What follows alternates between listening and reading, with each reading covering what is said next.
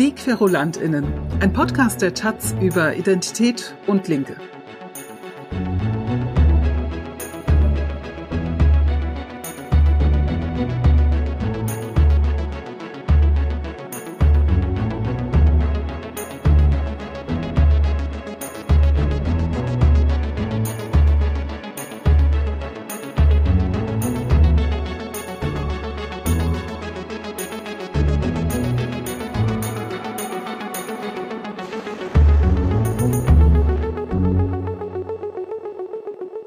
Heute sind Generationen und Generationenkonflikte die Themen unseres Podcasts.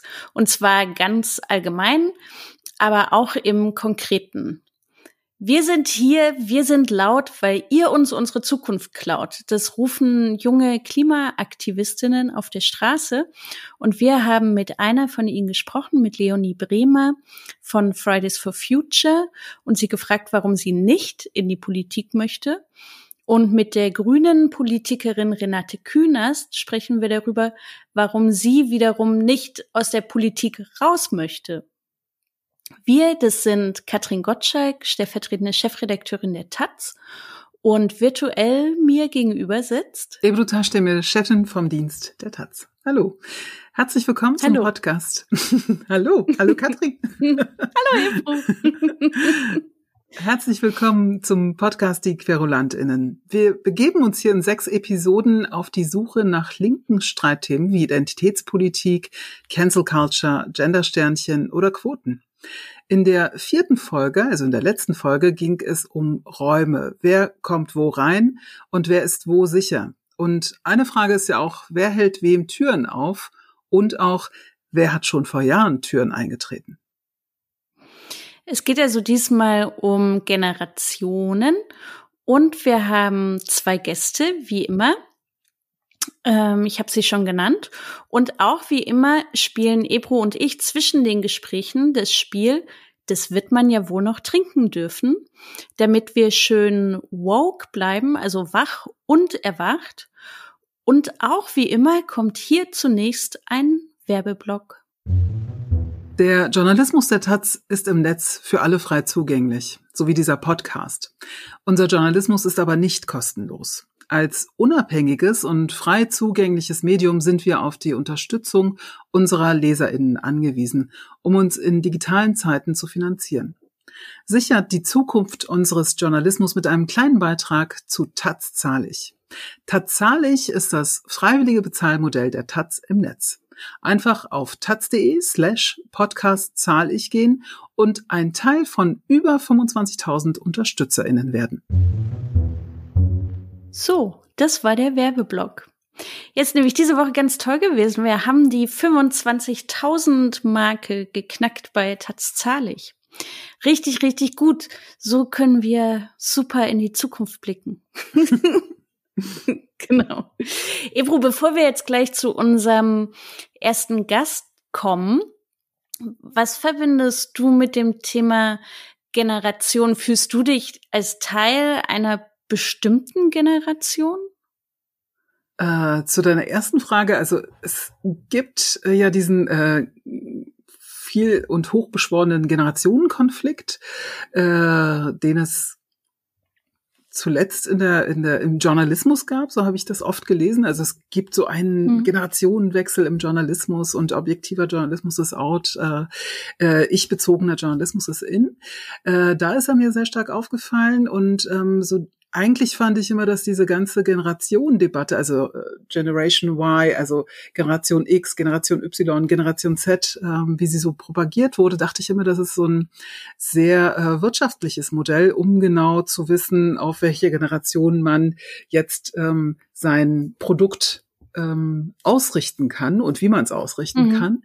Und mhm. ähm, zu deiner zweiten Frage, also bei mir war es sehr prägnant mit dem Buch von Florian Illies, ähm, Generation Golf, du erinnerst dich bestimmt daran.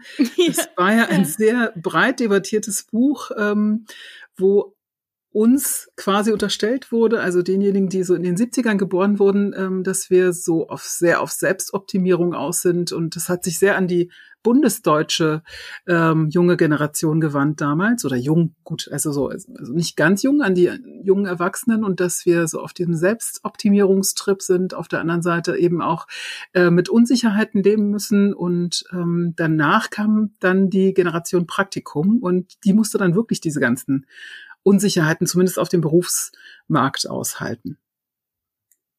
Du bist Generation hm. Praktikum, ne? Oder? Ah, den, den Begriff habe ich jetzt noch gar nicht quasi Echt? für mich. ich glaube, also ich glaube, ich bin ja 85 geboren und mhm. ich glaube, ich war irgendwann ganz überrascht, dass ich auch Millennial bin. Also ähm, äh, irgendwie sind es ja alle ab 81 Geborene, aber auf jeden Fall, das fand ich so überraschend, weil, weil ich dachte immer, jüngere Leute sind die Millennials. Und aber ich anscheinend auch. Und was macht die Genau, aus? und diese. Ja, na, dass die, ich glaube, äh, dem wird doch so nachgesagt, dass sie so Wohlfühl Menschen sind, die irgendwie, ähm, äh, die nur noch auf Teilzeitstellen arbeiten und die ähm, die praktisch äh, das eigene Lebensglück voranstellen und gar nicht mehr so hart arbeiten wollen oder so in die Richtung. Ist jetzt so, habe ich so grob im Kopf. Ne? Und das kommt dann auch so ein bisschen zusammen mit dem, äh, was du gerade beschrieben hast, so der neue Ich-Journalismus. Also die Millennials, die sind quasi so faul, die wollen noch nicht mal recherchieren und schreiben und schreiben dann nur noch über sich selbst. Mhm. So, also da, ähm, also da finde ich mich zumindest nicht so wieder. Also es, äh, ich habe keine Teilzeitstelle mhm. und ähm, würde jetzt auch nicht sagen, dass ich irgendwie nicht arbeite. Ich glaube, so ein Generationenbegriff, wo ich mich schon irgendwie gesehen fühle, ist diese dritte Generation Ost. Mhm. Also praktisch, ich glaube, ich glaube, da ist die Definition so die zwischen 75 und 89 äh, Geborenen oder so.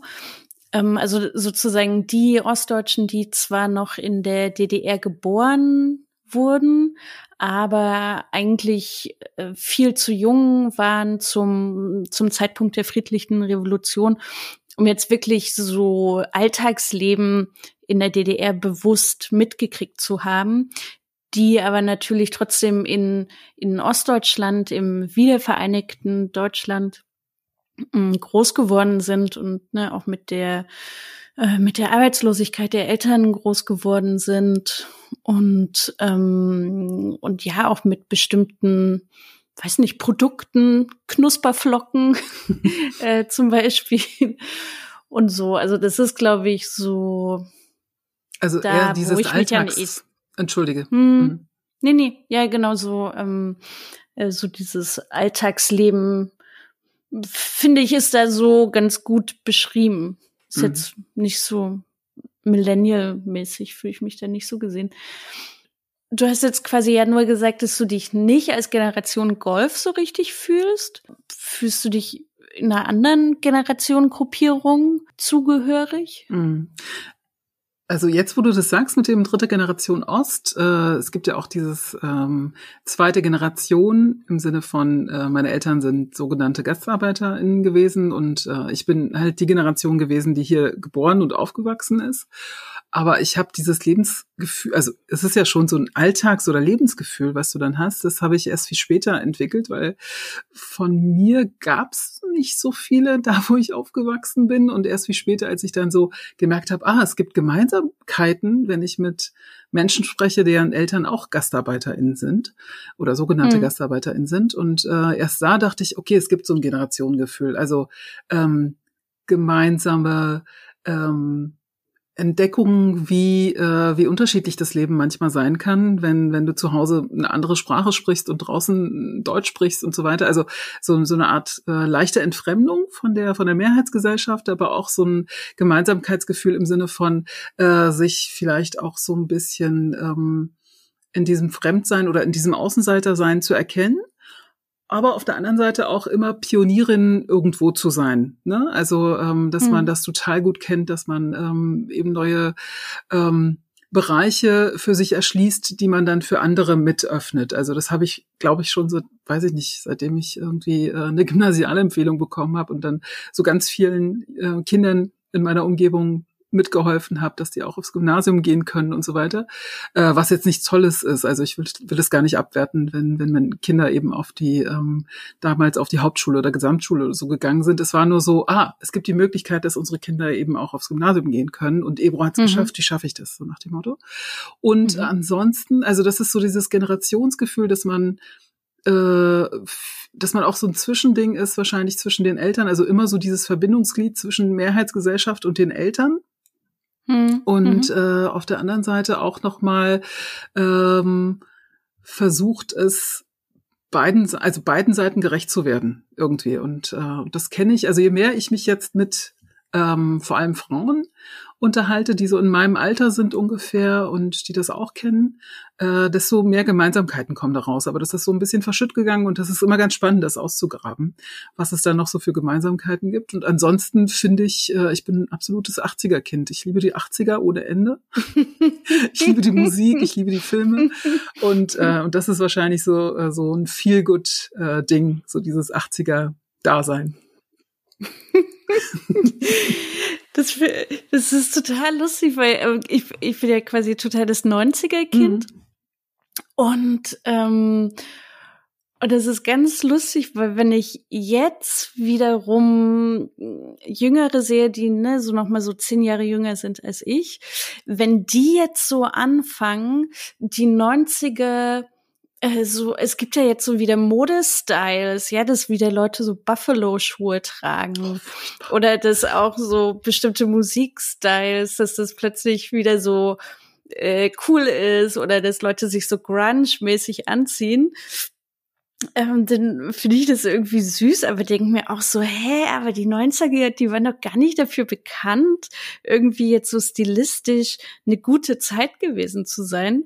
Und dann muss ich so dran denken, wie ich in den 80ern, äh, in den 90ern, dann die 80er wiederum super cool fand. Echt? Und die Peschmod und so. Und mhm. dass dann halt die Älteren genau dieses gleiche Gefühl hatten, so, hä, was findet ihr denn an den 80ern interessant? Das war, äh, das war, das war eine Fehlleitung. Das war sozusagen etwas, was wir hinter uns gelassen hatten. Mhm. Ja, und dann merke ich, dass ich auch älter werde. So ist es. So ist das. auch wir werden älter. Ähm, wer total jung ist, das ist unsere erste Gästin. Und zwar mhm, genau. äh, Leonie Bremer haben wir gesprochen von Fridays for Future. Und, und du hast sie gleich am Anfang des Interviews eigentlich auch schon vorgestellt. Von daher können wir da direkt einsteigen. Genau. Ja. Ich würde Sie gerne kurz vorstellen, Frau Bremer. Sie sind eine der Pressesprecherinnen von Fridays for Future. Sie sind 1997 geboren und äh, soweit ich Ihrem Wikipedia-Eintrag entnehmen konnte, Sie müssen mich korrigieren, falls es nicht stimmt, machen Sie gerade Ihren Master in erneuerbare Energien und arbeiten neben Ihren Fridays for Future-Tätigkeiten zusätzlich noch bei einer Schadensvergütung, die Unternehmen auf Klimafolgen vorbereitet. Und ähm, Sie sind eigentlich hauptamtlich auch für Fridays for Future da und ähm, fliegen zu Klimakonferenzen und sind auf Demonstrationen und sind eben auch eine der Pressesprecherinnen. Also haben einen vollen Terminkalender, würde ich mal sagen. Ähm, gehören Sie eigentlich zu dieser so, sogenannten Generation Greta, Generation Greta ist mir jetzt öfter aufgefallen, als ich über Fridays for Future gelesen habe, dass ihre Generation, die eben auf die Straße geht, äh, für den Umweltschutz kämpft, für ähm, bestimmte Positionen kämpft in der Klimapolitik, dass sie als Generation Greta betitelt werden. Ähm, was verstehen Sie darunter und zählen Sie sich dazu? Naja, ähm, ja, also erstmal genau so, das stimmt, die Information über mich ähm, bei der Schadensvergütung da arbeite ich nicht mehr. Ich habe mittlerweile einen neuen Job, ähm, ja. wo ich ein bisschen flexibler bin. Genau. Und ähm, ja, Generation Greta, spannender Begriff auf jeden Fall. Ich glaube, was das ja alles eigentlich bedeutet, ist, dass es eine Generation ist, die darauf hinweist, ähm, was viele Jahre und viele Generation nicht mitgedacht wurde. Und zwar ist das ja die Klimakrise, also eine Krise, die sagt, wir haben nicht endlich Ressourcen, äh, wir haben endlich Ressourcen, nicht unendlich Ressourcen. Und alles, wo unsere Systeme drauf aufgebaut wurden, die haben eine Sache eben nicht mitgedacht. Eben genau das, dass Ressourcen endlich sind und dass auch Kapitalismus nur dann funktioniert, ähm, wenn ja das Wirtschaftssystem quasi Ressourcen bereitstellen kann und ähm, das tut's eben nicht mehr und dementsprechend ist es eine Generation, die auf einen Systemwandel quasi einen Systemwandel unbedingt verlangt ähm, der aber auf wissenschaftlicher Basis ist und ganz klar zeigt, dass die Klimakrise jetzt schon real ist ganz verallgemeinert gesagt, Fridays for Future sagen ja so im Groben, die Alten haben's verkackt. Ähm, äh, das geht hier bergab mit dem Klima und deswegen müssen wir jetzt hier ähm, dafür kämpfen, dass ähm, das wirklich etwas für äh, für einen Abflauen der Klimakrise getan wird. Würden Sie auch sagen, dass es einen Generationenkonflikt innerhalb der Klimabewegung gibt? Also es gibt ja sozusagen auch ältere Menschen, die sich schon seit Jahrzehnten für den Klimaschutz einsetzen. Naja, ich glaube, erstmal muss man sagen, dass sie es ja nicht verkackt haben in dem Sinne. Ähm, ich glaube, das, was ich oft zu hören bekomme, ist, ja, wir haben es doch versucht, wir haben doch alles geschafft. Ich wurde auch erzogen mit, ja, Leonie, du hast doch alle Chancen der Welt, so das hatten wir nicht. Ähm, wir haben alles versucht und wollten alles richtig machen. Und dementsprechend ist es natürlich dann total hart zu sehen, okay, uns wird jetzt trotzdem etwas vorgeworfen, obwohl wir das Beste eigentlich nur gewollt haben und gemacht haben. Und ähm, dann ist das Feedback, was wir bekommen, okay, alles ist irgendwie schlecht, was wir gemacht haben. Natürlich gibt es dann einen gewissen Generationskonflikt, der aber eigentlich ja nur darauf beruht, dass sich die gegenseitigen Generationen ja so ein bisschen kritisieren und das tut natürlich weh und das tut natürlich dann den älteren Menschen weh, das stimmt auf jeden Fall, aber ich glaube, dass, ähm, wie auch schon erwähnt wurde, es auch immer einen Teil gab, der das auch schon genauso früh erkannt hat und ähm, genauso früh auch protestiert hat. Ähm, dementsprechend glaube ich, ist es super wichtig, dass man nicht sagt, okay, hier sind die Jungen, hier sind die Alten und wir sind jetzt gegeneinander. Überhaupt gar nicht. Ich glaube, dass es ja dieser älteren Generation mindestens genauso wichtig sein sollte, ihren Kindern eine Zukunft zu gestalten, die eben auch lebenswert ist, die eben auch noch Ressourcen zur Verfügung stehen hat. Ähm, und dementsprechend glaube ich, dass man das gar nicht so trennen sollte und dass man das als eins verstehen sollte und für beide Seiten ein gewisses Verständnis aufbringen sollte. Also ich glaube, dieser Generationskonflikt, der wird immer sehr krass betont, aber ich glaube, dass es den eigentlich gar nicht so richtig gibt oder geben sollte eher. Sie schreiben äh, in Ihrer Twitter-Biografie, schreiben Sie ähm, Leonie Bremer, für naiven Straßenprotest with Friday for Future. Wer hält Sie denn dann für naiv, wenn es nicht die Älteren sind? Auch ich glaube, so ein bisschen Ironie braucht man bei dem Ganzen auch. Und ich glaube auch, dass meine, meine Freundinnen und Freunde oder meine Geschwister auch sagen so, ey Leonie, ähm, was geht eigentlich? Ähm, meinst du nicht?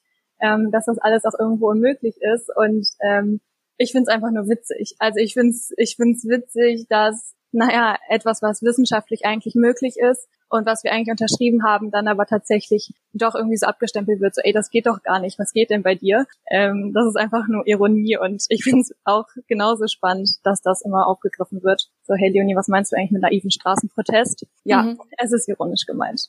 Sie haben jetzt gerade gesagt, was unterschrieben wurde. Damit meinen Sie wahrscheinlich das Pariser Klimaschutzabkommen. Ähm, da gab es ja jetzt äh, Debatten rund um den Parteitag der Grünen und das ähm, 1,5 Grad Ziel beziehungsweise der Korridor zwischen 1,5 und 2,0. Wie zufrieden sind Sie denn mit der noch näheren Annäherungen an das 1,5 Grad Ziel, das die Grünen jetzt gerade beschlossen haben? Ja, genau. Also was ich eben gemeint hatte, war genau das Pariser Abkommen, was wir 2015 unterschrieben haben in Deutschland und wo wir den Kompromiss schon festgemacht haben, dass man die Erderwärmung auf ähm, bestenfalls 1,5 Grad begrenzen sollte im Vergleich zur Vollmondsteinzeit. Zu den Grünen, das ist ja genau das, was ja auch so spannend daran ist, ne? dass man überhaupt erstmal ähm, darum kämpfen muss, dass zwei Grad aus dem Grundsatzprogramm rausgestrichen wird und dann nur noch 1,5 Grad steht, obwohl das ja eigentlich selbstverständlich sein sollte, wenn man Klimagerechtigkeit und Deutschland als zweites Industrie Industrieland nach der UK ähm, anerkennt. Und dementsprechend ja traurig, dass es so viel Arbeit brauchte von Fridays for Future, das durchzusetzen. Und auch traurig, dass man dafür zwei Jahre auf die Straße gehen muss, dort ist, wenn man noch tun muss. Und vor allem, was man hier nicht vergessen darf, ist, das heißt ja nicht, dass die Grünen jetzt ähm, 1,5 Grad konforme Politik machen ne, und die Maßnahmen darauf beruhen, sondern das bedeutet für uns ganz genaues Hinschauen, ob das wirklich passiert. Ähm, ist ganz nice, dass das da jetzt drin steht, aber für uns heißt das halt nicht weniger Arbeit. Aber trotzdem gehen ja einige ihrer MitstreiterInnen äh, in die Parteipolitik.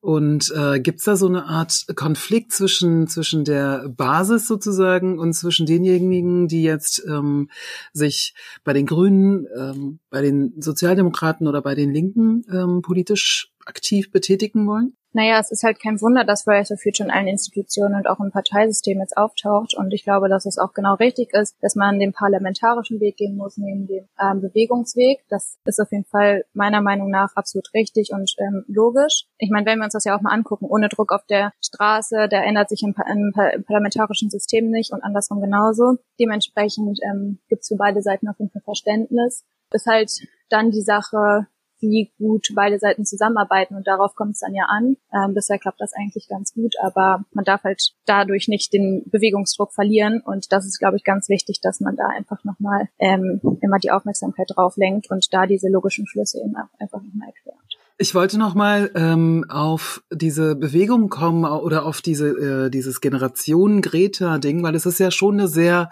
weibliche Bewegung auch. Also es sind viel mehr äh, weibliche junge Gesichter zu sehen. Ähm, wenn ich nach Leonie Bremer google, zum Beispiel auch bei uns auf der Startseite bei taz.de, dann äh, sehe ich von Ihnen Gastbeiträge, unter anderem auch mit Hilda Nakabuye.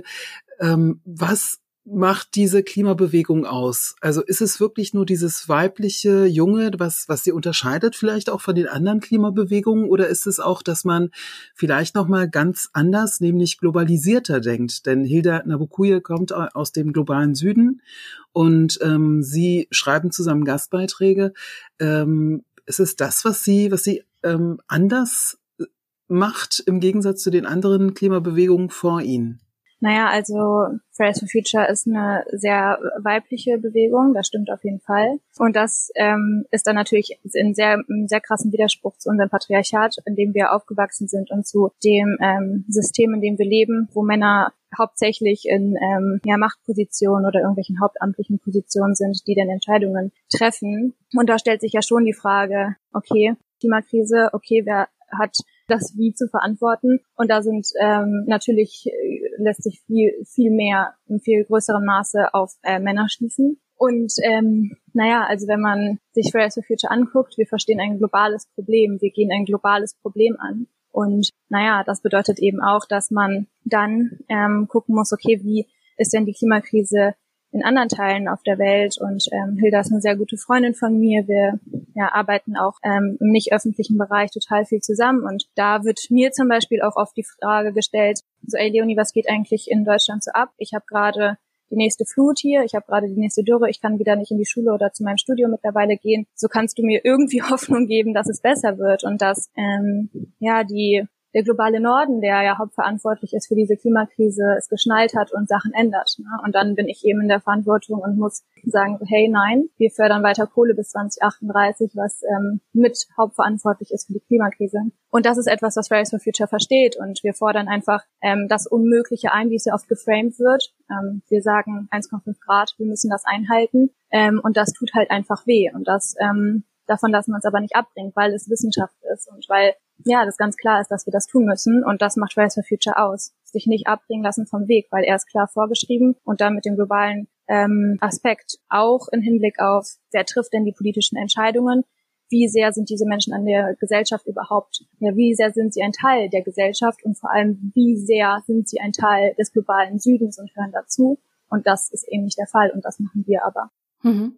Jetzt gerade bei der Frage, wer trifft die politischen Entscheidungen, würde ich jetzt auch noch mal zurückgehen zu der Frage, wo, wo, wo ist denn die Macht? Ja, wo sind denn die Stellen, an denen man äh, Veränderungen konkret schaffen kann? Und es ist ja dann doch die Politik, also natürlich, Sie haben ja gerade das Wechselspiel erklärt, Druck auf der Straße erzeugt Druck in den Parlamenten, ähm, so kann Veränderung entstehen, aber trotzdem muss, äh, muss es ja ähm, PolitikerInnen geben, die ähm, den Veränderungsdrive äh, aus der Bewegung auch umsetzen möchten.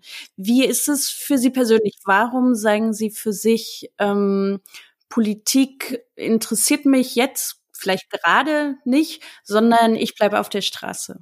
Ich glaube, es ist schon ein Irrtum zu sagen, dass Politik nicht auf der Straße passiert. Also ich glaube, Politik passiert viel mehr auf der Straße. Die, die es dann umsetzen, das sind dann halt Menschen im Parlament.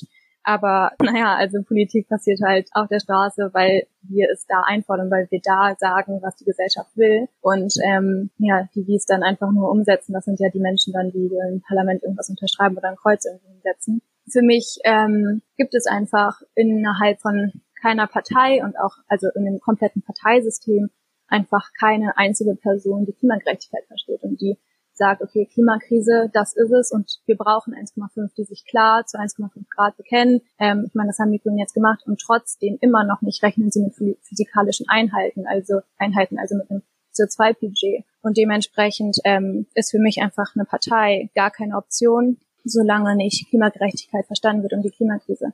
Und auch abgesehen davon, jede einzelne Partei, die muss das 1,5 Grad Ziel und die Klimagerechtigkeit als Basis des Parteiprogramms haben, als Basis jeder Maßnahmen, jedes Kompromisses. Und das gibt's nicht. Und dementsprechend, ähm, ich bleib auf der Straße und mache da weiter Politik als im Parlament. Also auch die Klimalisten, die sich jetzt gerade gründen, zum Beispiel beim Württemberg, die, die wären jetzt auch nix für Sie. Naja, es ist ja super spannend. Ne? Also das ist ja auch eine Sache, die sich aus Klimabewegungen auch viel gegründet hat. Also Menschen von XR sind dabei, von for Future. Also das ist ja quasi so eine Bewegungspartei, das schon. Nur man muss eben gucken, dass es nicht jetzt eine einzelne Partei ist, die die Verantwortung der Klimakrise trägt. Es muss jede Partei tun. Jede Partei muss Verantwortung übernehmen, muss 1,5 Grad einfordern und muss zeigen, dass alle Kompromisse und alle Verhandlungen auf Basis der 1,5 Grad Grenze beruhen können. Und dementsprechend, ähm, ich finde es super toll, dass es so eine Partei gibt, aber ich glaube, dass die anderen Parteien sich einfach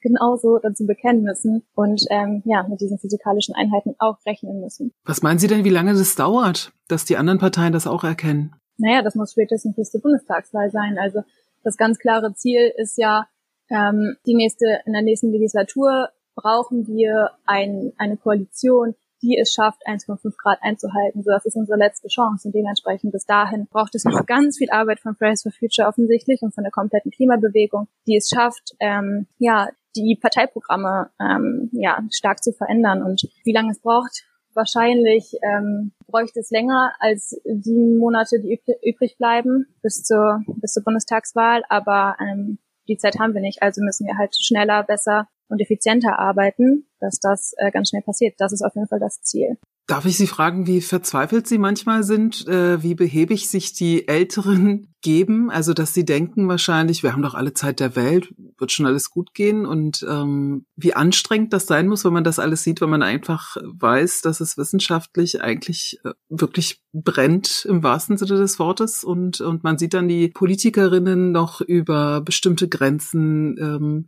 diskutieren und debattieren und 2038 erst der Kohleausstieg und so weiter. Macht das, macht das wütend oder eher so, dass man denkt, man macht hier eine Sisyphos-Arbeit? Also man macht sie trotzdem weiter, aber es ist manchmal anstrengend und blöd. ähm, das ist auf jeden Fall anstrengend. Und ähm, also ich muss auch sagen, man verliert auch irgendwann so ein bisschen den Respekt davor, was für eine Arbeit die machen, weil das Faszinierende daran ist ja auch, wir haben 2015 den Kompromiss ja unterschrieben. Der Kompromiss ist ja da. Der Kompromiss ist 1,5 Grad und ähm, schlimmstenfalls zwei Grad. Das ist ja der Kompromiss. Und jetzt fangen an, unsere Parteien und unsere Regierungen sich einen neuen Kompromiss auszudenken und versuchen neu zu verhandeln, obwohl sie es ja schon getan haben. Und dann stellt sich natürlich so die Frage, ja lol, was habt ihr daran nicht verstanden, dass ihr das ja schon längst unterschrieben habt, dass dieser Kompromiss besteht? Also was macht ihr hier jetzt eigentlich? Habt ihr euren Job verstanden? Habt ihr verstanden, was ihr da überhaupt unterschrieben habt?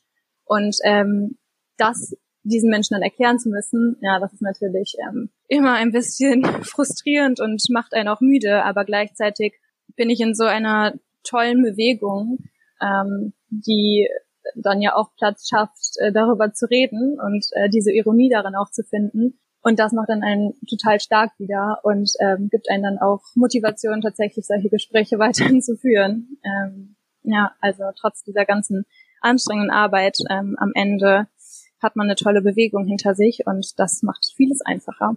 Wir sprechen ja später mit Renate Künast und die hat ja auch quasi in der Liste angefangen, in der alternativen Liste 1979 und ist jetzt äh, praktisch grünen Urgestein hier in Berlin bei uns. Ähm, gibt es etwas, was Sie von Renate Künast wissen möchten oder was Sie möchten, dass wir Frau Künast übermitteln oder nachbohren?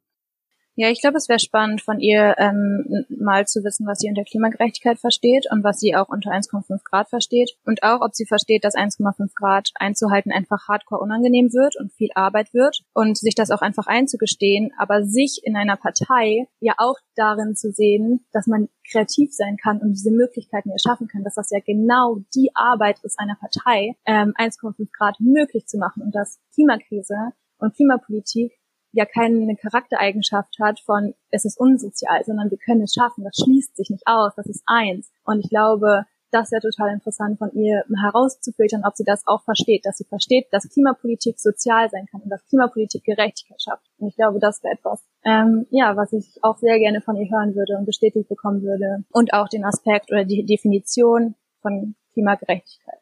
Mhm, nehmen wir gerne mit. Vielen Dank, Leonie Bremer. Danke auch. Jetzt haben wir die Spannung aufgebaut. Was wird Renate Künast wohl antworten? Aber erst einmal zu unserem Trinkspiel. Das heißt, das wird man ja wohl noch mal trinken dürfen. Und wir testen Vogue-Macher, besser gesagt Wachmacher, um Vogue zu sein, um nicht müde zu sein von Diskussionen, um nicht ähm, erschöpft zu sein von endlosen Debatten. Und deshalb trinken wir in jeder Folge einen Wachmacher. Und Katrin, willst du mal verraten, was wir heute trinken? Ja, ich versuch's, äh, ich versuch's zu beschreiben. Wir sagen ja, wir sagen ja nicht, nicht den Namen, mhm. aber das ist jetzt hier so ein Getränk. Äh, das ist quasi eigentlich Kakao. Und da ist dann Guarana drin, also Koffein, natürliches Koffein. Das ist jetzt, ähm, das ist jetzt irgendwie in den letzten Jahren auch so ein bisschen schick geworden. Ähm, also man sagt Guarana nach, dass äh, dass es länger wach hält als Koffein aus Kaffee. Mhm. Naja, jedenfalls habe ich die Sorte Schoko. Du hast so eine fancy Sorte dir ich gekauft, so eine, ne? Ich muss mal hinten nach der Packung greifen. Knistert auch so schön. Äh, ich habe so eine ganz tolle neue 2020 äh, Sorte quasi, Karamell Meersalz. Und die Packung sieht auch wirklich sehr, sehr schön aus. Das ist ähm, Türkis. Mhm. Und ähm, also die Farbe an sich gefällt mir schon sehr gut. Und ich habe es noch nicht probiert, muss ich dazu sagen. Letztes Mal hatte ich ja schon ein bisschen vorgetrunken, weil ich so einen krassen Durst hatte. Aber ich glaube, wenn ich Durst habe, das Letzte, was, was mir einfallen würde zu trinken, wäre Kakao, oder? Wasser, ich ja. Ich habe manchmal so Heißdurst auf Kakao. das kann ich verstehen. Ja. Aber naja, deshalb. Prost, Katrin. Prost, Ebru. Hm. Hm. Ja, schmeckt wie Kakao, Kakao mit ein bisschen wenig Zucker. Aber ist jetzt erstmal nicht schlecht. Ja. Ist sozusagen nur weniger zuckrig als so der handelsübliche Kakao aus, aus dem Tetrapack. Interessant, ne? Also man, äh, man erwartet ja wirklich so eine Zuckerbombe. Mhm. Aber ähm, dann merke ich auch schon, wie meine Geschmackspapillen quasi schon elendig ähm, ja versifft sind von jahrelang überzuckerten Kakaogenuss. Aber ähm, es schmeckt wirklich sehr, sehr schokoladig, muss ich sagen. Aber auf der anderen Seite, hm, ich versuche mal den Karamell rauszuschmecken, aber ich finde nichts. Ja, stimmt. Hm. Ach so, es schmeckt bei dir einfach wie so normaler Kakao oder was? Finde ich schon. Oder ich bin ein bisschen hm. erkältet, vielleicht merke ich das deshalb nicht. Mhm. Mhm. Aber es ist total okay, finde ich. Es ist nicht zu süß. Es ist, ja. Ah ja, so langsam merke ich auch. Vielleicht bilde ich mir auch ein, dass ich den Kar Karamell jetzt rausschmecke. Nach dem vierten Schluck. Ich habe einfach äh, Original Schoko genommen, Ah, weil, weil ich dachte mir so der Klassiker. Von daher, der, bei mir gibt's kein, keine besondere Geschmackssuche. aber warum soll ich Kakao mit Guarana? Ich weiß immer noch nicht. Also warum soll ich Kakao mit Guarana trinken? Überlege ich gerade. Vor allem zu welchem Zeitpunkt? Mm. Ist es so nachmittags statt eines Nachmittagskaffees oder eines Nachmittagstees trinkt man dann Kakao mit Guarana oder morgens? also ich bin da noch so ein bisschen, weil ich trinke echt Kakao so selten. Mm. Ja, stimmt. Man trinkt einfach eigentlich gar nicht so Kakao. Nee. Aber, aber das ist so, ähm, also die, die das erfunden haben, ich meine, das ist Hm. jetzt, äh, viele Sachen werden von Männern erfunden, aber auch äh, dieses Getränk wurde von zwei Männern erfunden. Aha. Und ich finde, also tatsächlich ist Kakao für mich schon auch so ein, äh, so ein Männergetränk. Also mein Papa trinkt es total gerne. Also der kauft dann manchmal so, wenn er morgens Brötchen holen geht, sich dann noch so eine, äh, so eine Flasche Kakao dazu. Wirklich? Und ähm, ja, und auch einmal, da war ich, ähm, da war ich, äh, ich habe eine Weile am Baumschulenweg in Berlin gewohnt und Mhm. da gab's so ein ganz schönes Kuchencafé und äh, da war ich ein, einmal da und da war echt so ein, so ein Typ, weißt du, so ein Ostberliner, so ein Schrank, echt so ein Riesentyp, Muskeln dö, und saß auch so breitbeinig da und aß dann Sahnetorte und trank Kakao. und irgendwie, weiß nicht, diese beiden Beispiele führen zu meiner total verallgemeinernden These, Mhm. dass Kakao vielleicht ein Männergetränk ist. Vielleicht. Ja, vielleicht. Hm. Und passt. sag mal, Ja. ja, Mhm. Ähm, wie findest du, da ist so ein, da ist so ein Äffchen drauf, das so eine Tasse hält. Ist das, ich frage mich, ob das, ich weiß auch nicht, irgendwie finde ich es komisch, aber vielleicht bin ich auch so übersensibel, ich weiß nicht. Ich weiß auch nicht. Ich finde das auch so ein bisschen albern, muss ich sagen. Es ist gut, dass der, der ist vegan, trans, äh, Transfer wollte ich schon sagen, also Fairtrade und Bio. Aber Mhm, stimmt, mit mhm. diesem Äffchen, äh, ja. Aber da steht revolutionär drauf. Verzeihen wir das den Machern dann? Dieses Äffchen, wenn da revolutionär drauf steht? Ich weiß es nicht. Also im Internet, ich habe jetzt gerade mal geguckt, mh, wird das Mhm. ja als Kaffeeersatz angepriesen. Und äh, das war bei äh, 2015 Höhle der Löwen, also bei diesem ein Mhm, mhm, mhm. Start-up, bei dieser Start-up-Show, wo man, wo man äh, seine Erfindungen vorstellt und wo dann vier oder fünf Investoren, Investorinnen äh, zuschauen, ähm, war das dann ein Deal quasi. Und seitdem gibt's Mhm. das anscheinend. Du hast schon recht, das ist echt so ein Männerding. Ja, so ein Start-up-Männerding. Also ich könnte mir das gut vorstellen, du kommst in so ein hippes Mitte Berlin Büro rein und äh, da gibt's dann so 20.000 Sorten. dann wirst du erstmal gefragt, ob du Korbach trinkst. Nein, danke, nur ein Wasser bitte. Das ist dann auch gleich so zu viele Geschmacksrichtungen. Das ist so. Ich habe irgendwie, ich weiß auch nicht, äh, wir nehmen die Folge ja jetzt, es ist ja schon ein bisschen später, ich bin so ein bisschen müde vom Arbeitstag, aber bestimmt gleich wieder wach nach dem Getränk. Aber deswegen haue ich jetzt hier noch so ein Klischee raus. Ja. Also sozusagen so, wenn, wenn Männer sich mit so Nahrung beschäftigen, dass es dann auch gleich so übertrieben ist. Weißt du, wie wenn Männer grillen, dann muss es ein Riesengrill sein und so die krassesten Steaks. Also weißt du, es ist dann immer gleich so viel. Und Mhm. wieso braucht man dann so viele Sorten, wenn man eigentlich nur Kakao trinken will. Kakao Mhm. trinken will? Aber es ist natürlich auch Kapitalismus. Ja, Mhm. ja, ja. Ach, Ach, Ach naja, aber ich meine, es schmeckt, es schmeckt schon Nein, gut. ich finde es total gut, das- dass es, ja, dass es nicht zu süß ist, auf jeden Fall. Also es sch schmeckt, wir wollen es jetzt auch nicht allzu schlecht reden. Äh, es ist okay, aber ich weiß wirklich nicht, wann ich es trinken sollte. Wirklich nicht. Also wenn ich Kakao trinke, trinke ich Kakao und will einfach nur noch so super gemütlich auf dem Sofa rumhängen im, im Winter und dabei Kakao trinken. Aber morgens Kakao, also ist irgendwie äh, anscheinend, weiß ich nicht, mir fehlt da anscheinend äh, entweder ein Altersvorsprung ähm, oder das bestimmte Alter dazu oder das, äh, das Geschlecht oder keine Ahnung. Also irgendwie passt es nicht zu mir, merke ich. Und würdest du es dann deinem publizistischen Feind servieren? Ich, ich bin mir sehr unsicher. Dafür ist es doch wieder zu schön. Weißt du? Also man, weißt du, mhm. du servierst mhm. ja, du kommst aus der Kälte im Winter mit einer Freundin oder mit deinem besten Freund oder sonst irgendwie oder mit deinem Liebsten oder mit deiner Liebsten und sagst, ey, wollen wir noch einen Kakao trinken? Ne? Und das ist halt so was super Gemütliches. Du kommst aus der Kälte, du sitzt in der Küche und willst Kakao trinken. Und es ist halt so ein cozy Lebensgefühl, was Kakao immer mhm. mit sich bringt, oder? Mhm. Es ist super süß, also es ist so eine, auch so eine sehr kindlich warme Atmosphäre, habe ich so das Gefühl, immer wenn man Kakao trinkt. Und mhm. äh, das Getränk, das passt ja nicht dazu. Das ist ja so ein, ähm, nee, also es passt einfach nicht. Ja, vielleicht ist das auch deshalb so irritierend, weil es, genau, ich trinke das jetzt gerade so, also hier steht auch drauf, gut schütteln und gekühlt genießen. Mhm.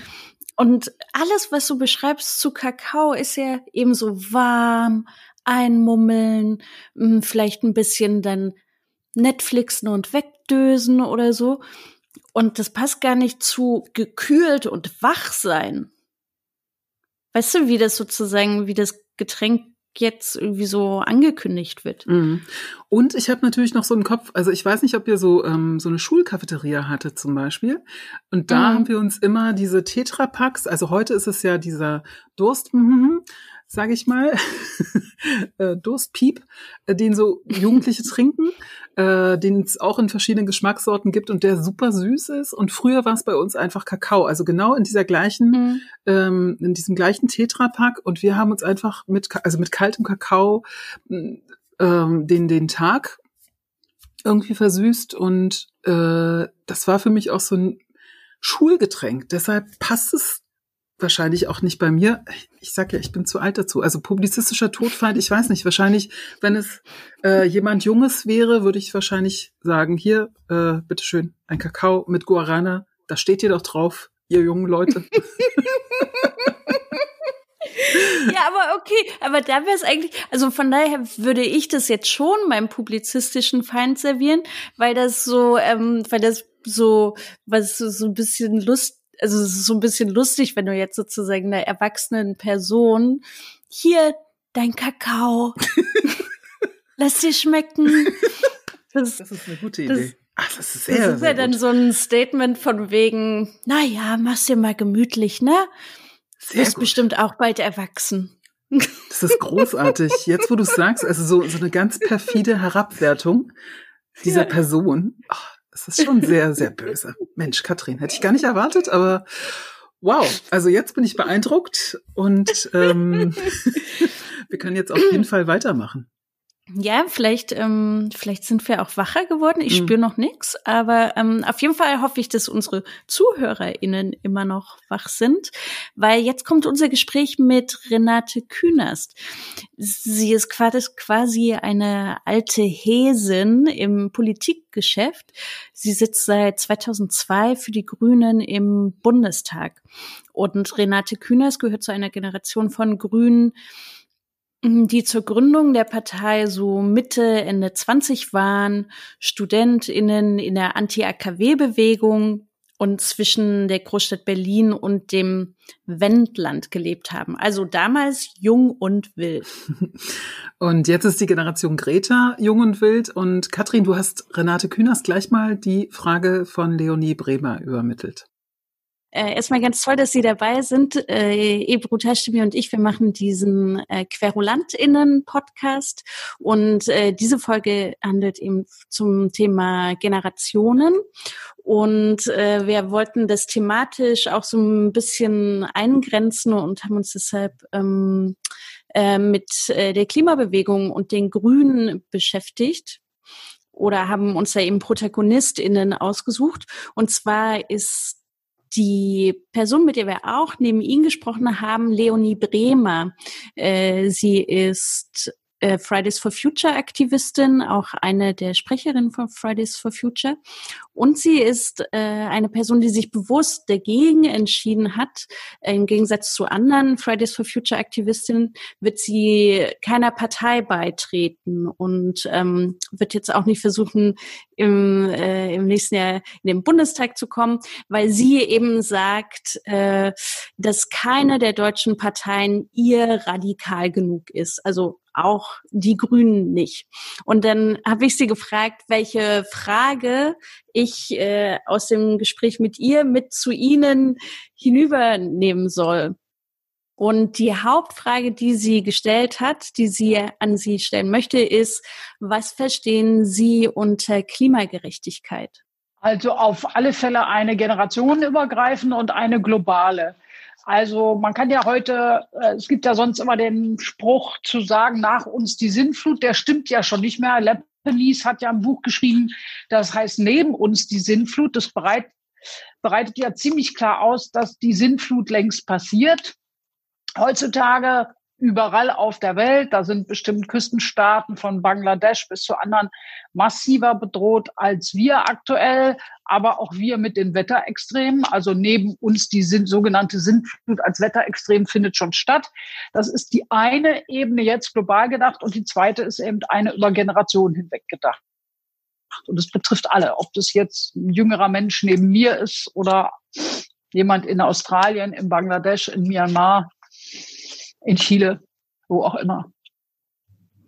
Und die Frau Bremer, die möchte auch wissen, wie radikal Sie auch bereit sind, ähm, äh, umzusetzen, zum Beispiel das 1,5 Grad Ziel oder auch äh, Ihre Definition jetzt von Klimagerechtigkeit. Ja, äh, ich bin bereit, sehr radikal umzusetzen. Jetzt kommt aber ein, muss ich auf eine Differenz hinweisen, die einfach als Fakte beschrieben zwischen einer Partei, Parteien und Fridays for Future besteht. Wie allen Gruppen, Gruppierungen, manchmal auch Parteien, die sozusagen ein Thema haben und deren Aufgabe ist, dieses Thema überhaupt zu adressieren. Ja. Ähm, und äh, natürlich ist, also ist es richtig und habe ich immer gesagt, stehe ich auch zu. Äh, eines Freitags früh ist ähm, äh, quasi Fridays for Future wie Manna vom Himmel gefallen, ähm, weil wir damit gegenüber den Institutionen, den Unternehmen, die die Beharrungskräfte sind und sagen, da ich heute das Geschäftsmodell habe, möchte ich das morgen auch noch haben und übermorgen ist mir gleich egal, dass wir dann auf der politisch anderen, auf der gesellschaftlich anderen Seite eine Gruppe haben, die aber sagt, ich bin so jung, ich muss das alles noch aushalten.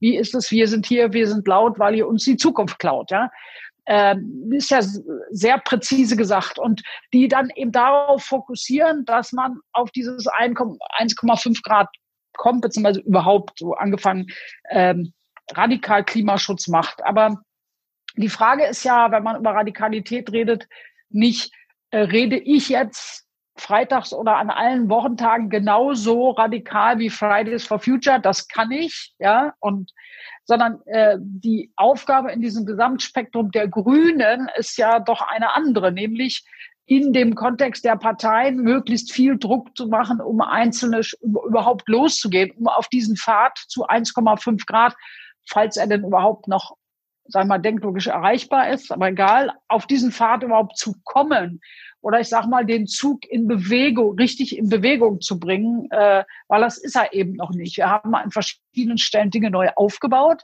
Also sage mal, von der Energiewende bis äh, Bio-Lebensmittel und so äh, oder Verkehrswende.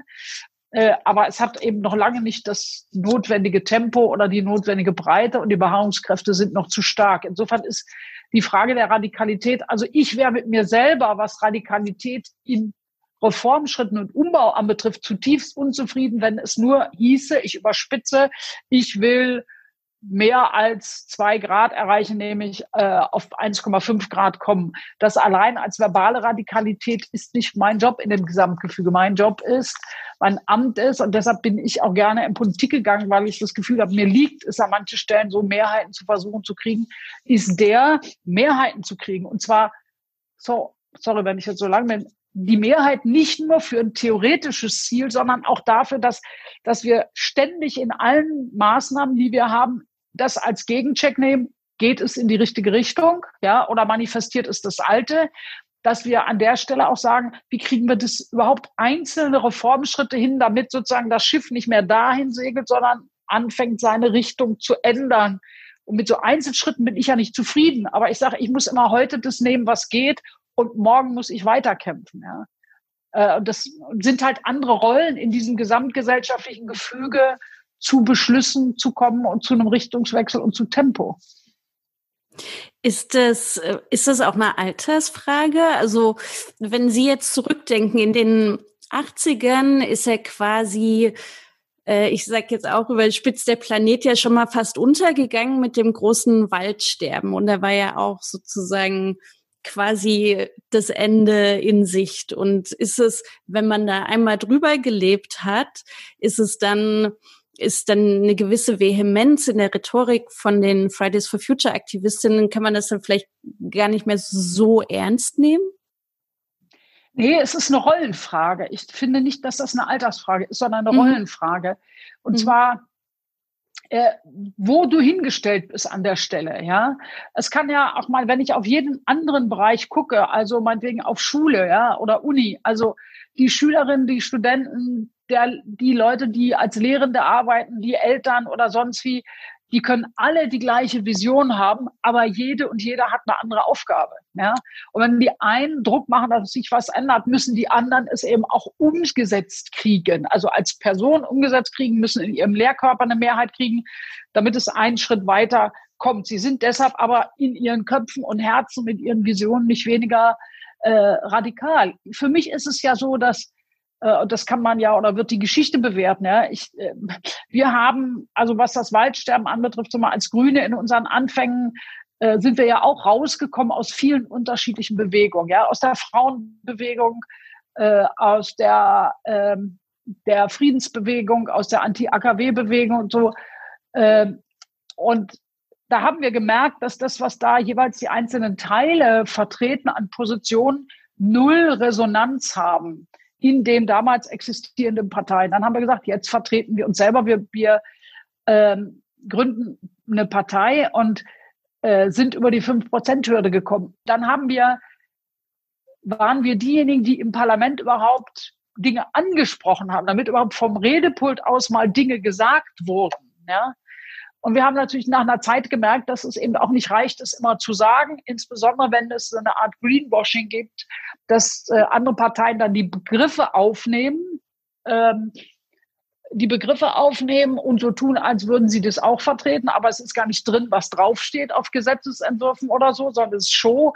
Zweitens wirst du natürlich persönlich immer gedisst und versuchen, dich klein zu machen, dann kommst du irgendwann dahin und sagst, Mann, egal ob außerparlamentarisch oder im Parlament, das dauert ja alles Jahrzehnte. Und an der Stelle kommt die Bruchsituation, die Vision weiter zu haben, aber zu sagen, wir müssen einzelne Reformschritte machen und umsetzen, also nehmen, was man kriegen kann, damit überhaupt was losgeht und damit es den Beweis gibt, es geht anders. Dass das Licht nicht ausgeht mit erneuerbaren Energien, ja, und dem Runterfahren von Atomenergie muss bewiesen werden. Es muss bewiesen werden, dass man damit Geld verdienen kann, dass es Leute gibt, die es haben wollen.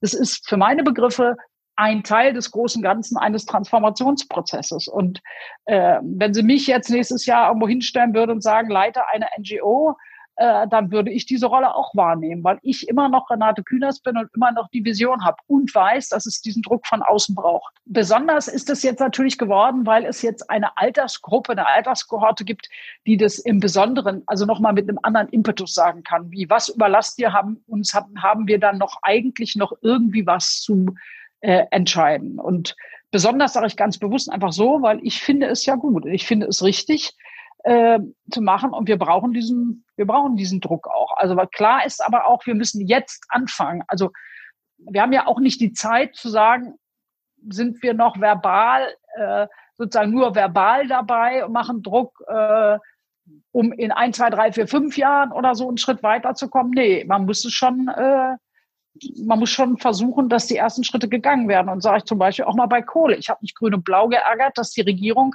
einen existierenden Kompromiss, 35 Kohleausstieg, ja, 2035, dann einfach mal noch drei Jahre nach hinten geschoben hat. Aber das heißt nicht, dass ich mich jetzt frustriert hinsetze, sondern ich ärgere mich und am nächsten Tag sage ich so. Und jetzt überlegen wir uns, von wo kommen wir noch, damit es früher ist als 35. Also ummelden, andersrum beziehen, in Effizienz, in Einspartechnologie reinmachen, Druck machen, sodass das gar nicht haltbar ist. Den, den äh, Herstellern, den Produzenten von Kohlestrom Druck machen und sagen, ihr kriegt am Finanzmarkt kein Geld mehr, wenn er aus diesem Zeug nicht früher aussteigt. Also äh, die, die politischen Kämpfe sind nicht fertig, wenn sie äh, wenn du glaubst, ein einzelner Reformschritt wäre das Ende, sondern ich sage immer, dann fangen wir erst an. Wir haben den ersten Reformschritt hin. Ich weiß ja auch, dass umgekehrt innerhalb von Fridays for Future ja auch eine Debatte stattfindet. Gibt es eine Trennlinie zwischen diesen beiden Generationen in der Klima Klimabewegung? Oder äh, ist es eigentlich eine ganz logische Fortführung der Arbeit, die Sie in den Ende der 70er, Anfang der 80er geleistet haben, dass es Fridays for Future gibt?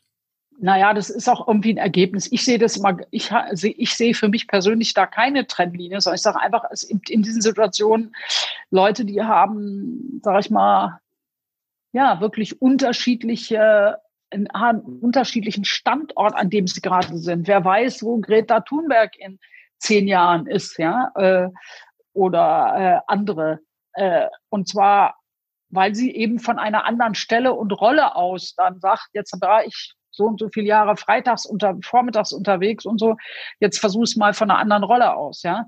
Äh, aber am gleichen Ziel arbeiten. Nein, ich sehe da keine Trennlinie. Das sind eben unterschiedliche Aufgaben, unterschiedliche Punkte. Und ähm, äh, natürlich ist es auch so, dass dass durch diese Bewegung mehr Druck bei uns nach innen gemacht wird, ist mir persönlich aber durchaus recht. Ja, also wenn Leute zu sehr sagen, wir müssen Rücksicht auf die Wirtschaft nehmen, Rücksicht auf die Wirtschaft nehmen bei den Grünen, ist mir das sehr recht, wenn der Druck von außen kommt und sagt, nee, äh, macht mal ein bisschen mehr. Das ist ja dann, sage ich mal, auch wohltuend. Insofern gut, wenn der Druck auch von der anderen Seite kommt.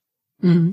Sie kennen bestimmt diese Phrase der äh, 14- bis 25-Jährigen, also der äh, Generation Greta, wenn wir sie so nennen wollen. Mhm. Ähm, okay, Boomer. Also dieser, diese Phrase kommt ja immer dann, wenn ältere, also Angehörige der, der Babyboomer-Phase, also Menschen aus den geburtsstarken Jahrgängen zwischen 50 und 65, ihnen ähm, sie maßregeln wollen. Und ähm, ganz besonders bekannt wurde diese Phrase, dieses Okay, Boomer ähm, in Neuseeland als zum Beispiel die grüne Politikerin Chloe Swarbrick, ähm, 25-jährig, vor etwa einem Jahr, das war im November 2019, im neuseeländischen Parlament eine Rede zu einem Gesetzentwurf ähm, verfasst hatte, der eine CO2-Neutralität Neuseelands bis zum Jahr 2050 vorsah. Und ein älterer äh, Abgeordneter hat sie dann unterbrochen und sie hat daraufhin den Spruch äh, gebracht, nämlich Okay Boomer.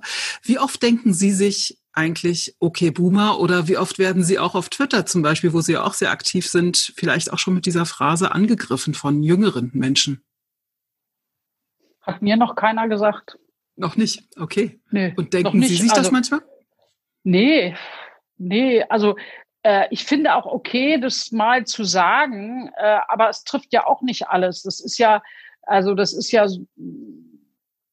einmal, das drückt ja dieses okay, Boomer drückt ja ein paar Sachen aus, die zum Teil richtig sind, aber die man, glaube ich, nicht als normalen Umgangston äh, zwischen Generationen oder Alterskohorten oder so haben sollte, ja.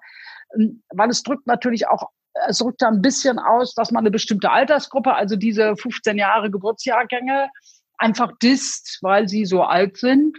Aber eben auch, dass äh, diese Generation äh, sich sozusagen was rausgenommen hat an nicht regenerativen Wirtschaftshandeln und und und, äh, was was nicht also darunter stellt man sich ja da was vor, dass äh, diese Gruppe auf eine bestimmte Art und Weise gewirtschaftet, transportiert und so hat und nicht nicht wirklich äh, verantwortlich gehandelt hat. Das kann man aber in Wahrheit nicht allen vorwerfen. Ja. Also müsste mal sehen, ich habe mich ja ewig lange in dieser Altersgeneration halt auch immer in der Minderheit gefühlt. Also mir hat meine Elterngeneration auch gesagt, geh doch rüber in den Osten, wenn es dir hier nicht passt. Damals gab es die DDR noch. Ähm, man hat sich lustig gemacht. Äh, bei euch kommt der Strom auch aus der Steckdose. Wenn wir aus der Atomenergie raus wollten, wenn wir gesagt haben, danach steigen wir auch aus Kohle auf, hat man uns fast für irre erklärt.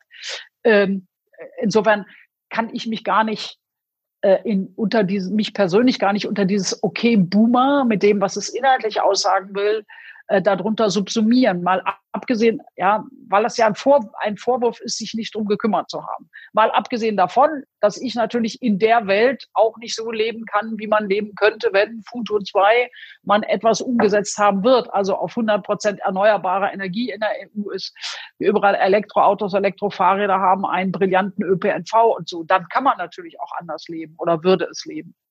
Aber ich gehöre ja zu denen, die in dieser Boomer-Generation nicht Mainstream waren. Ist das für Sie, ist das für Sie dann eigentlich ein Fortschritt, dass es jetzt ähm, die Klimaliste Deutschland gibt? Also weil Sie selbst sind ja 79 ähm, in die alternative Liste eingetreten und ne, Sie haben ja auch vorhin beschrieben, wie bestimmte Themen dann später durch die Grünen überhaupt erstmal in die Parlamente gekommen sind. Und kann man dann eigentlich sagen, dass sich jetzt auch in Opposition zu den Grünen so eine Klimaliste äh, gründet, dass das Beweis eines Fortschritts ist, wie weit wir schon gekommen sind? Oder würden Sie sagen, das sind welche, die haben politisches, politische Mehrheiten und wie man sie beschafft, noch nicht so ganz verstanden? Nee, also weil sie Fortschritt, weiß ich, ob dafür das Wort Fortschritt das Richtige ist. Es steht ja jedem frei in diesem Land, ähm, Parteien zu gründen, wenn man die Voraussetzungen äh, erfüllt. Natürlich denke ich als Grüne, ich möchte dahin keine Stimmen, also in dem Bereich keine Stimmen verlieren. Ich möchte keine aktiven Personen verlieren und sie lieber bei uns sehen, logisch. Aber ich glaube, sie hätten ihren Beruf verfehlt, wenn das sozusagen eine Gründung gegen die Grünen wäre, weil dann haben sie was, dann hätte man in dem Kontext äh, sozusagen die nicht ganz analysiert, wie eigentlich äh, Dinge umgesetzt werden. Also umgesetzt werden ja Dinge in einer parlamentarischen Demokratie nicht, indem jede und jeder von uns mal sagt, was die Vision ist oder Utopie und wo man hin will, sondern indem man Mehrheiten baut. Hier zum Beispiel, also musst du ja das Kunstwerk vollbringen, dass du, ähm, und deshalb habe ich vorhin von unterschiedlichen Rollen und Plätzen geredet, an denen man ist, ja, äh, die auch unterschiedliche Aufgaben haben. Also wenn man jetzt glauben würde, äh, man würde durch eine Klimapartei, die dann in irgendeinem Parlament vertreten ist und das Thema Klima nochmal anspricht, was bewegen, das würde ich bezweifeln. Das hätte ich einfach mal eine Zweifel, dass da jetzt äh, jenseits der Tatsache, dass das sehr ein gutes Recht ist, dann werden sie es auch tun, dass dadurch etwas adressiert wird, was nicht heute schon adressiert ist, glaube ich nicht. Ja, mhm. ähm, ich würde auch glauben, dass wenn man sich also wenn man jemanden Druck macht auf jemanden, ja, dann wäre das, das habe ich gesagt, quasi Beruf verfehlt. Wenn man das dann nur auf die Grünen macht, hat man eben diese Frage nicht verstanden. Du, du musst in jedem Kommunalparlament, in jedem Landkreistag, in den Landtagen, im Bundestag, im Europaparlament Mehrheiten hinkriegen.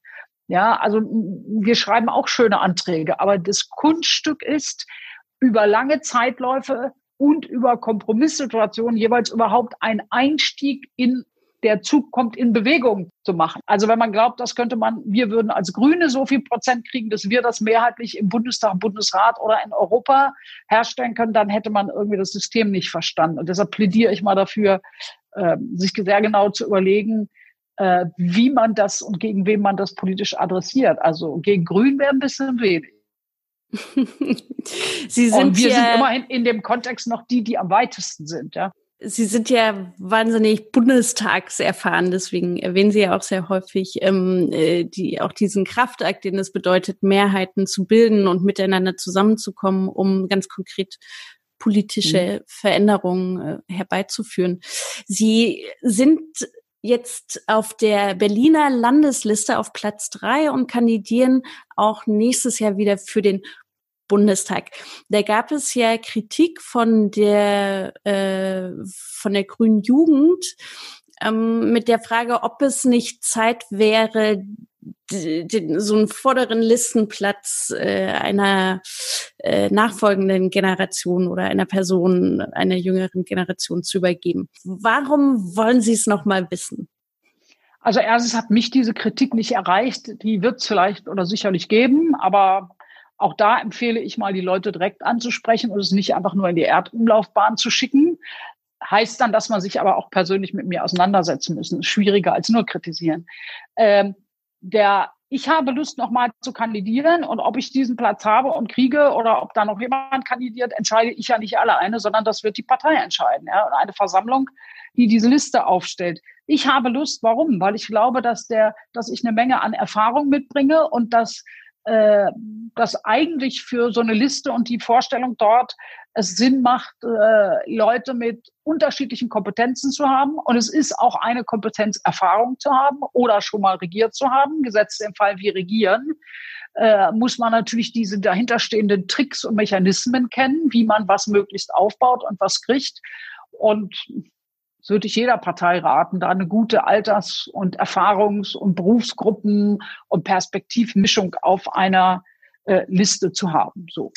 Und ich habe Lust, damit zu tun und gerade in den Anfängen äh, sozusagen äh, zu versuchen, eine Regierung zu bauen, die ehrgeizige Ziele hat. Und was ich mitbringe, ist äh, Beharrlichkeit. Beharrlichkeit ist nicht identisch mit einem radikalen Satz, sondern äh, wirklich zu sagen, nee, das verhandeln wir jetzt noch drei Nächte durch, bis wir einen Schritt weiter sind.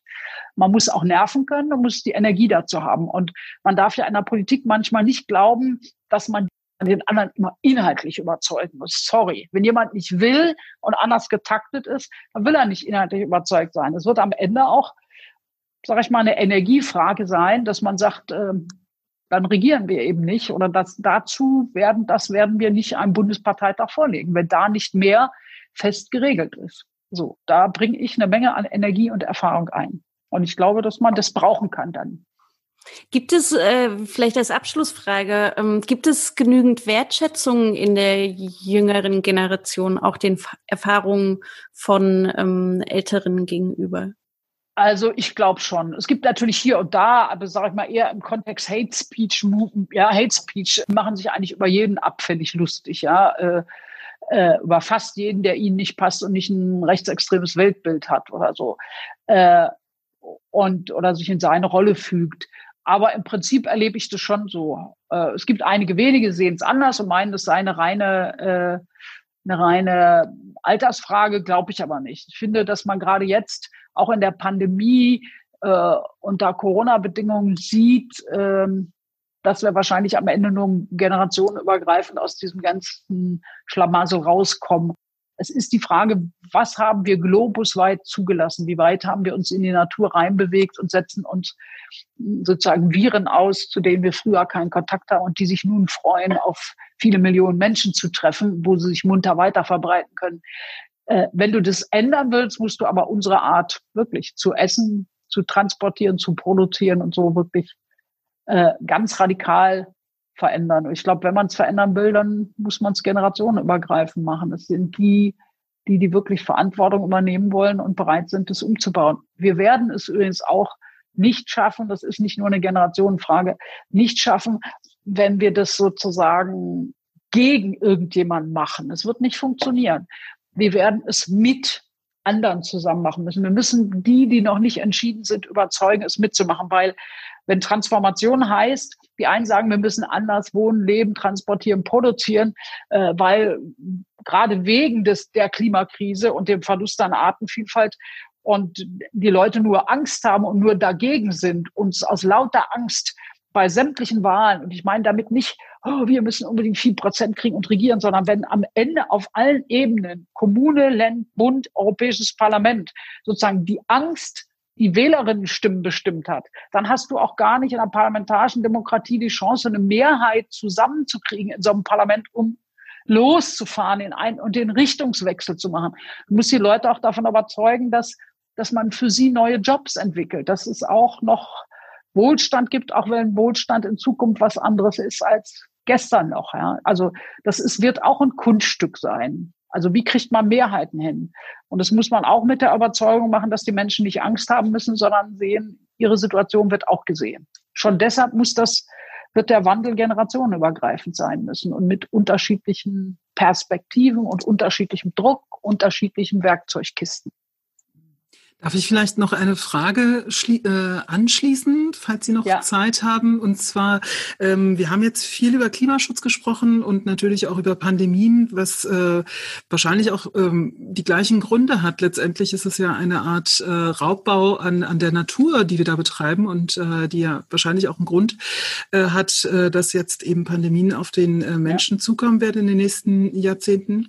Und ich würde gerne noch eine Frage stellen zur gesellschaftlichen Teilhabe, weil auf dem Bundesparteitag haben Sie ja auch entschieden, dass es eine Quote geben soll, und zwar eine Quote. Äh, 25 Prozent der Posten gehen an Menschen mit Migrationsgeschichte und an BPOC. Ähm, die freie Journalistin Ferda Attermann ähm, fand das gut und hat von Müslis aus Color gesprochen. Die wären nämlich die äh, Ökos von morgen, also die Generation morgen, das sind die BPOC. Kommt das nicht eigentlich ein Vierteljahrhundert zu spät, diese, diese Quote für Menschen mit Migrationsgeschichte und BPOC? Ich bin immer begeistert darüber, ähm, das alle alles an uns als Grünen festmachen, als würde man alle anderen schon für vollkommen Outlaws halten oder so. Ja, also bitte. Natürlich kann man immer sagen, es kommt spät, wie die Frauenquote für Aufsichtsräte kam, für Vorstände. Da gibt's jetzt auch wieder so eine Minimalgeschichte, eine Frau, eine alleine. Ja, also kann ich mir nur an den Kopf tippen, eine alleine wird rausgeekelt, ja. Also alles viel zu wenig. Equal Pay vor allem gibt's gar nicht. Die typischen Frauenberufe werden zu schlecht bezahlt. Alles viel zu spät. Äh, ich bin aber froh, dass wir trotzdem jetzt überhaupt den einen Schritt gemacht haben. Noch nicht mal, wie Sie es jetzt gesagt haben, als feste Quote, sondern als Zielstellung und Bewegung in dem Bereich. Wir haben immerhin auch im Bundestag einige äh, People of Color ähm, und ich bin froh, dass wir uns da eingeben. Das heißt auch so wie über die Quote Frauen bei Listen uns signalisiert wurde, auch als Frauen, du musst dich nicht verkämpfen und die Partei auch sehen musste, dass sie Frauen auf Listen nehmen kann. Und das ist auch bis heute nicht trivial. Die Welt ist trotzdem männlich dominiert. Und wo die Hälfte der Männer und Frauen sind, wird immer noch massiv männlich kommuniziert. Und äh, da fühle fühl ich mich dann auch immer noch in der Minderheit und empfinde das als anstrengend. Wir haben uns jetzt aber ein Ziel gesetzt und äh, mit dem werden wir versuchen, uns weiterzuentwickeln. Und Müsli of Color oder so fand ich von Ferda Attermann irgendwie lustig, weil es weil es hat sowas wie, es hat ja ein bisschen so gesponnen wie, auch die Grünen sind alle Müslis und es gibt auch Müslis of Color. Fand ich mal witzig. In all der anstrengenden Debatte. Und jetzt hat man mit dieser Kommission Ergebnisse und die müssen wir jetzt mal systematisch um und durchgesetzt kriegen. Logischerweise. Dazu braucht man beides, dass wir tatsächlich so durchlässig sind und Leute, die sagen, ich möchte in die Politik gehen bei den Grünen. Vielen, vielen Dank für das Gespräch. Das war ein sehr tolles und angenehmes Gespräch mit Ihnen, Frau Künast. Und vielen Dank. Ich danke vielen auch. Vielen Dank. Das war die fünfte Folge des Podcasts Die QuerulantInnen, ein Podcast der Taz über Identität und Linke. Euer Feedback könnt ihr sehr gerne senden an podcast.taz.de. In der nächsten Woche gibt es dann schon die letzte Folge unseres Podcasts. Die Zeit ging ja schnell vorbei. Und nächste Woche wollen wir dann darüber streiten, wie wir miteinander streiten. Seit Aladdin Elmar Falani wissen wir ja, das ist eine Luxusdebatte. Aber wir müssen sie auch führen, denn Streit gibt es und die Frage ist, werden dabei auch alle gleichermaßen gehört? Also, bis nächste Woche. Es verabschieden sich als schnüffelnde Podcasterinnen Katrin Gottschalk und Ebru Taschdemir. Bis zur nächsten Woche. Bleibt woke. Bleibt woke.